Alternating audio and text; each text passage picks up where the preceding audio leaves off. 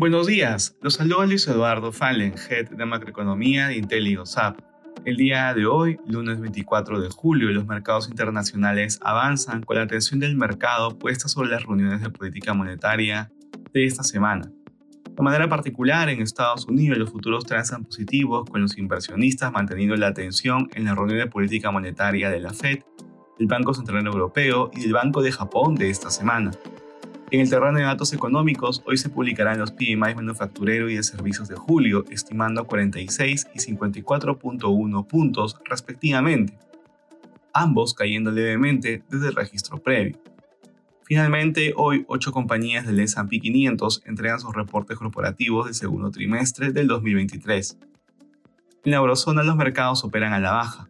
En el terreno de datos económicos, en la zona euro, Alemania y Reino Unido, los PMI manufactureros de julio registraron 42.7, 38.8 y 45 puntos respectivamente, los tres avanzando en terreno de contracción económica, mientras que los PMI de servicios del mismo mes fueron 51.1, 52 y 51.5 puntos en cada uno, todos menores que el registro previo.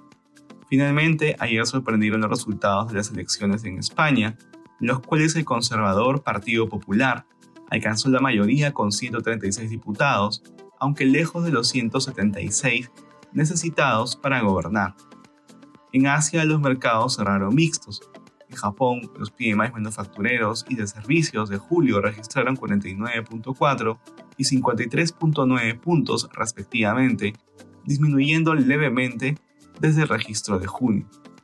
Respecto a commodities, el oro avanza durante la jornada. Por su parte, el precio de los metales base presenta rendimientos mixtos.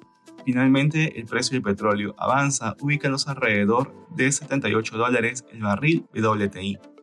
Gracias por escucharnos. Si tuviera alguna consulta, pueden contactarse con su asesor.